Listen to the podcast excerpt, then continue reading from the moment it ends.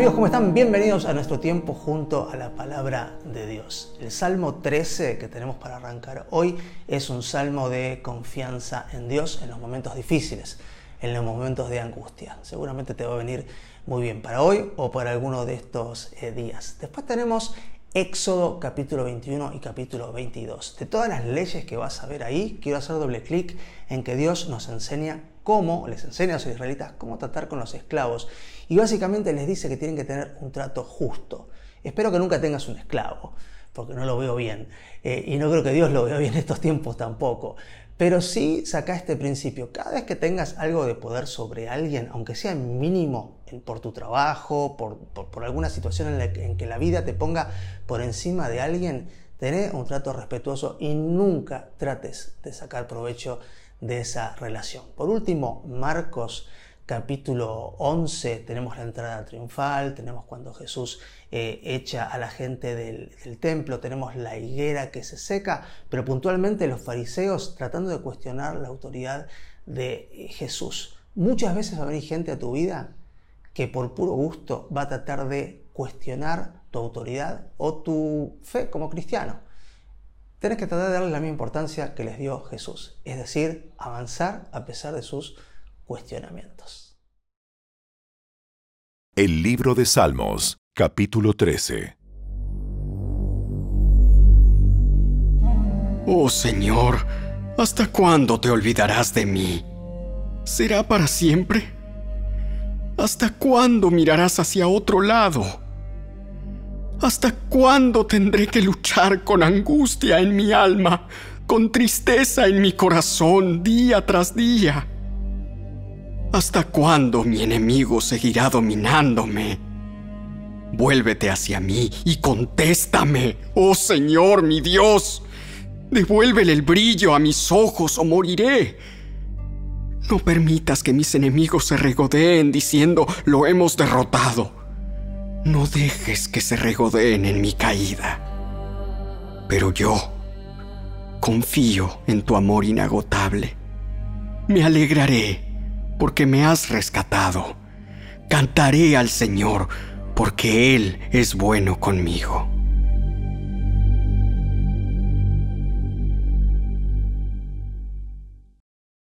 El libro del Éxodo, capítulo 21. Estas son las ordenanzas que darás a Israel. Si compras un esclavo hebreo, este podrá estar a tu servicio por no más de seis años. El séptimo año ponlo en libertad, y no te deberá nada por su libertad. Si estaba soltero cuando pasó a ser tu esclavo, saldrá soltero. Pero si ya estaba casado antes de ser tu esclavo, entonces su esposa tendrá que ser liberada junto con él. Si el amo le dio una esposa mientras era esclavo y tuvieron hijos o hijas, entonces solo el hombre saldrá libre el séptimo año, pero su esposa e hijos seguirán siendo propiedad del amo. Sin embargo, el esclavo puede declarar, yo amo a mi señor, a mi esposa y a mis hijos, no quiero ser libre. Si decide quedarse, el amo lo presentará delante de Dios. Luego el amo lo llevará a la puerta o al marco de la puerta y públicamente le perforará la oreja con un punzón. Después de esto, el esclavo servirá a su amo de por vida. Cuando un hombre venda a su hija como esclava, ella no saldrá libre al cabo de los seis años como en el caso de los hombres. Si ella no satisface a su amo, él deberá permitir que la vuelvan a comprar pero tendrá prohibido venderla a cualquier extranjero, ya que fue el amo quien no cumplió el contrato con ella. Sin embargo, si el amo la entrega como esposa a su hijo, ya no podrá tratarla como esclava, sino como a una hija. Ahora bien, si un hombre ya está casado con una esclava, pero además se casa con otra mujer, este no deberá descuidar los derechos de la primera esposa en cuanto al alimento, el vestido y la intimidad sexual. Si no cumple alguna de estas tres obligaciones, ella quedará libre sin tener que pagar nada. Cualquiera que agreda y mate a otra persona será ejecutado. Pero si solo fue un accidente permitido por Dios, yo designaré un lugar de refugio a donde el responsable de la muerte podrá huir para ponerse a salvo. Sin embargo, si alguien mata a otra persona a propósito, tendrán que agarrar al responsable, aunque esté frente a mi altar, y matarlo. Cualquiera que golpee a su padre o a su madre será ejecutado. Todo secuestrador será ejecutado, ya sea que encuentren a la víctima en su poder o que ya la haya vendido como esclavo. Cualquiera que deshonre a su padre o a su madre será ejecutado. Supongamos que dos hombres pelean y uno golpea al otro con una piedra o con el puño, y la persona herida no muere, pero tiene que guardar cama. Si después puede levantarse y salir caminando de la casa, aunque fuera con muletas, entonces no se castigará al agresor, pero estará obligado a compensar a su víctima por el trabajo perdido y a pagar por su recuperación. Si un hombre golpea a su esclavo o a su esclava con un palo y debido a ello el esclavo muere, el amo tendrá que ser castigado. Pero si en uno o dos días el esclavo se recupera, el amo no recibirá ningún castigo porque el esclavo es su propiedad. Supongamos que dos hombres pelean y durante la lucha golpean accidentalmente a una mujer embarazada y ella da a luz antes de término. Si ella no sufrió más heridas, el hombre que golpeó a la mujer estará obligado a pagar la compensación que el esposo de la mujer exija y que los jueces aprueben. Pero si hay más lesiones, el castigo debe ser acorde a la gravedad del daño. Vida por vida, ojo por ojo, diente por diente, mano por mano, pie por pie, quemadura por quemadura, herida por herida, moretón por moretón. Si un hombre golpea a su esclavo o a su esclava en el ojo y debido a ello lo deja ciego de ese ojo, tendrá que darle su libertad a modo de compensación por el ojo. Y si le rompe un diente a su esclavo o esclava, tendrá que darle la libertad para compensarle el diente. Si un buey mata a cornadas a un hombre o a una mujer, habrá que apedrear al buey y se prohíbe comer su carne.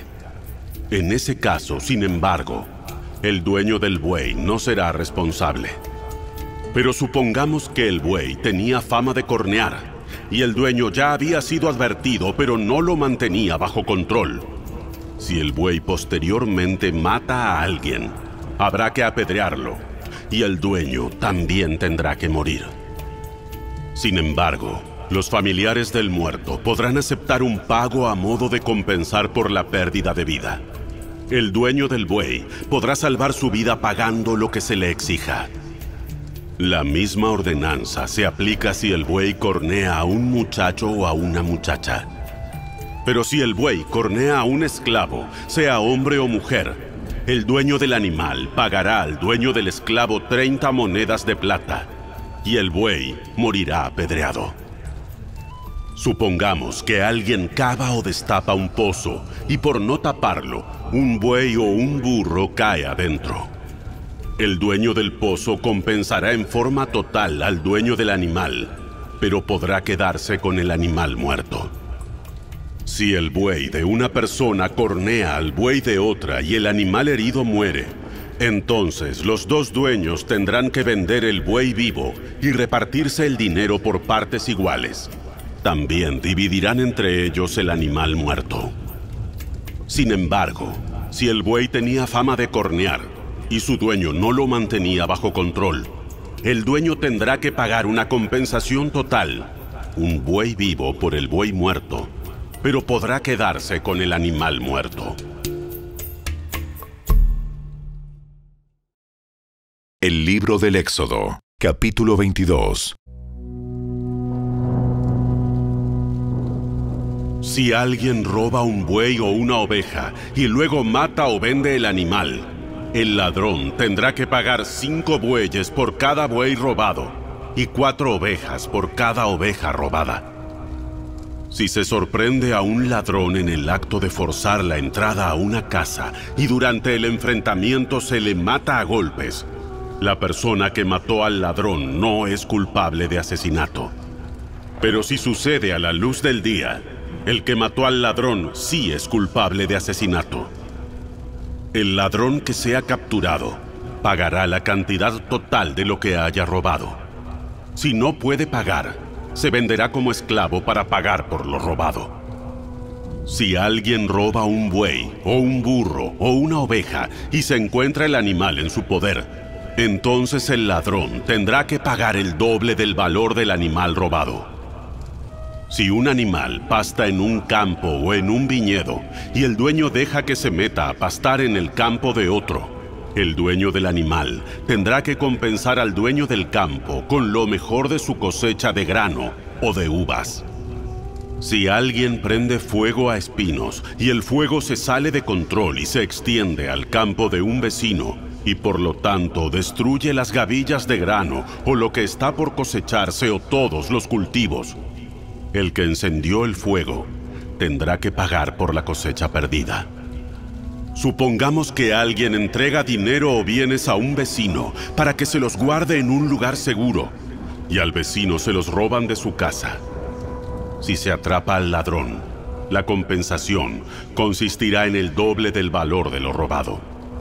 Pero si no se encuentra al ladrón, el vecino tendrá que presentarse ante Dios y él determinará si el vecino es quien robó los bienes. Supongamos que hay un pleito entre dos personas y ambas afirman ser dueñas de cierto buey o burro, cierta oveja o prenda de vestir o algún objeto perdido. Ambas partes tendrán que presentarse ante Dios y la persona a quien Dios declare culpable tendrá que pagarle el doble al otro. Ahora supongamos que alguien deja un burro, un buey, una oveja o cualquier otro animal al cuidado de un vecino, pero el animal muere, se lastima o alguien se lo lleva y nadie vio lo sucedido. El vecino tendrá que hacer un juramento en presencia del Señor. Si el Señor confirma que el vecino no robó el animal, el dueño deberá aceptar el veredicto y no se exigirá ningún pago. Pero si efectivamente el animal fue robado, el culpable deberá compensar al dueño. Si un animal salvaje lo despedazó, los restos del animal muerto se presentarán como prueba y no se exigirá ninguna compensación.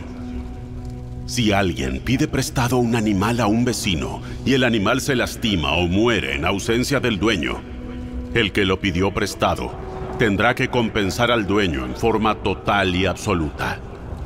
Pero si el dueño estaba presente, no se exigirá ninguna compensación.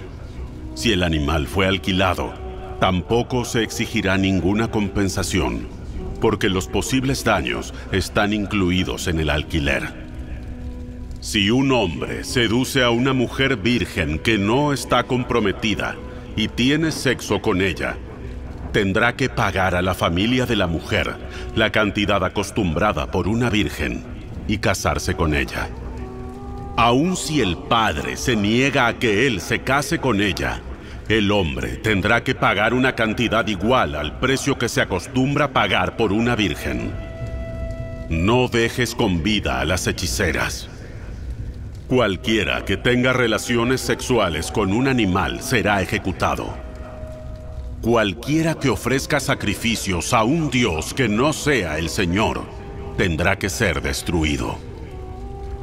No maltrates ni oprimas a los extranjeros en ninguna forma. Recuerda que tú también fuiste extranjero en la tierra de Egipto. No explotes a la viuda ni al huérfano. Si los explotas de alguna manera y ellos claman a mí, ten por seguro que oiré su clamor. Mi enojo se encenderá contra ti y te mataré a filo de espada. Entonces tus esposas serán las viudas y tus hijos los huérfanos. Si prestas dinero a cualquiera de mi pueblo que pase necesidad, no le cobres interés como acostumbran hacer los prestamistas. Si tomas el abrigo de tu prójimo como garantía por un préstamo, se lo devolverás antes de la puesta del sol. Puede ser que este abrigo sea la única manta que tiene para abrigarse. ¿Cómo podrá dormir sin abrigo? Si no se lo devuelves y tu prójimo clama a mí por ayuda, yo lo oiré, porque soy misericordioso. No deshonres a Dios ni insultes a ninguno de tus gobernantes. No retengas nada cuando me entregues las ofrendas de tus cosechas y de tu vino. Deberás darme a tu primer hijo varón. También tienes que entregarme las primeras crías de tu ganado, de tus ovejas y de tus cabras.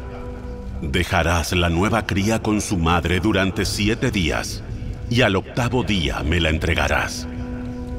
Ustedes tienen que ser mi pueblo santo. Por eso, no coman ningún animal que haya sido muerto y despedazado por animales salvajes. Échenselo a los perros. El Evangelio según Marcos, capítulo 11. Mientras Jesús y los discípulos se acercaban a Jerusalén, llegaron a las ciudades de Betfagé y Betania, en el monte de los olivos. Jesús mandó a dos de ellos que se adelantaran. Vayan a la aldea que está allí. En cuanto entren, verán un burrito atado que nadie ha montado jamás. Desátenlo y tráiganlo aquí. Si alguien les pregunta, ¿qué están haciendo? Simplemente digan, el Señor lo necesita y Él lo devolverá pronto. Los dos discípulos salieron y encontraron el burrito en la calle, atado frente a la puerta principal. Mientras lo desataban, algunos que estaban allí les preguntaron, ¿Qué están haciendo? ¿Qué están haciendo? ¿Por qué desatan ese burrito? Ellos contestaron lo que Jesús había dicho, y se les dio permiso para llevarlo. Así que llevaron el burrito a Jesús y pusieron sus prendas encima, y él se sentó allí. Muchos de la multitud tendían sus prendas sobre el camino delante de él, y otros extendían ramas frondosas que habían cortado en los campos. Jesús estaba en el centro de la procesión, y la gente que lo rodeaba gritaba, ¡Alaben, ¡Alaben a Dios! ¡Alaben a Dios! ¡Bendiciones al que viene en el nombre del Señor! ¡Bendiciones al reino que viene! ¡El reino de nuestro antepasado David! ¡Alaben a Dios en el cielo más alto! Así Jesús llegó a Jerusalén y entró en el templo. Después de mirar todo detenidamente a su alrededor, salió porque ya era tarde. Después regresó a Betania con los doce discípulos. A la mañana siguiente, cuando salían de Betania, Jesús tuvo hambre. Vio que a cierta distancia había una higuera frondosa, así que se acercó para ver si encontraba higos, pero solo tenía hojas porque aún no había comenzado la temporada de los higos. Entonces Jesús dijo al árbol, Que nadie jamás vuelva a comer tu fruto. y los discípulos lo oyeron. Cuando llegaron de nuevo a Jerusalén, Jesús entró en el templo y comenzó a echar a los que compraban y vendían animales para los sacrificios. Volcó las mesas de los cambistas y las sillas de los que vendían palomas, y les prohibió a todos que usaran el templo como un mercado. Les dijo, Las escrituras declaran, mi templo será llamado casa de oración para todas las naciones. Pero ustedes lo han convertido en una cueva de ladrones.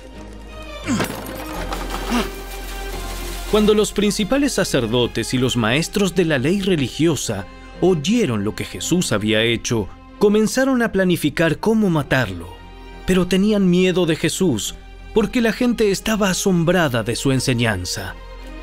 Esa tarde Jesús y los discípulos salieron de la ciudad. A la mañana siguiente, al pasar junto a la higuera que él había maldecido, los discípulos notaron que se había marchitado desde la raíz. Pedro recordó lo que Jesús había dicho al árbol el día anterior y exclamó, Mira, rabí, la higuera que maldijiste se marchitó y murió. Tengan fe en Dios. Les digo la verdad. Ustedes pueden decir a esta montaña, levántate y échate al mar, y sucederá. Pero deben creer de verdad que ocurrirá, y no tener ninguna duda en el corazón. Les digo, ustedes pueden orar por cualquier cosa, y si creen que la han recibido, será suya. Cuando estén orando, primero perdonen a todo aquel contra quien guarden rencor, para que su Padre que está en el cielo también les perdone a ustedes sus pecados. Nuevamente entraron en Jerusalén. Mientras Jesús caminaba por la zona del templo, los principales sacerdotes, los maestros de la ley religiosa y los ancianos se le acercaron. ¿Con qué autoridad haces todas estas cosas? ¿Quién te dio el derecho de hacerlas? Les diré con qué autoridad hago estas cosas si me contestan una pregunta. ¿La autoridad de Juan para bautizar provenía del cielo o era meramente humana? Contéstenme. Ellos discutieron el asunto unos con otros. Si decimos que provenía del cielo, preguntará por qué nosotros no le creímos a Juan. Pero nos atrevemos a decir que era meramente humana. Pues tenían temor de lo que haría la gente, porque todos creían que Juan era un profeta. Entonces finalmente contestaron. No sabemos. No sabemos. Entonces yo tampoco les diré con qué autoridad hago estas cosas.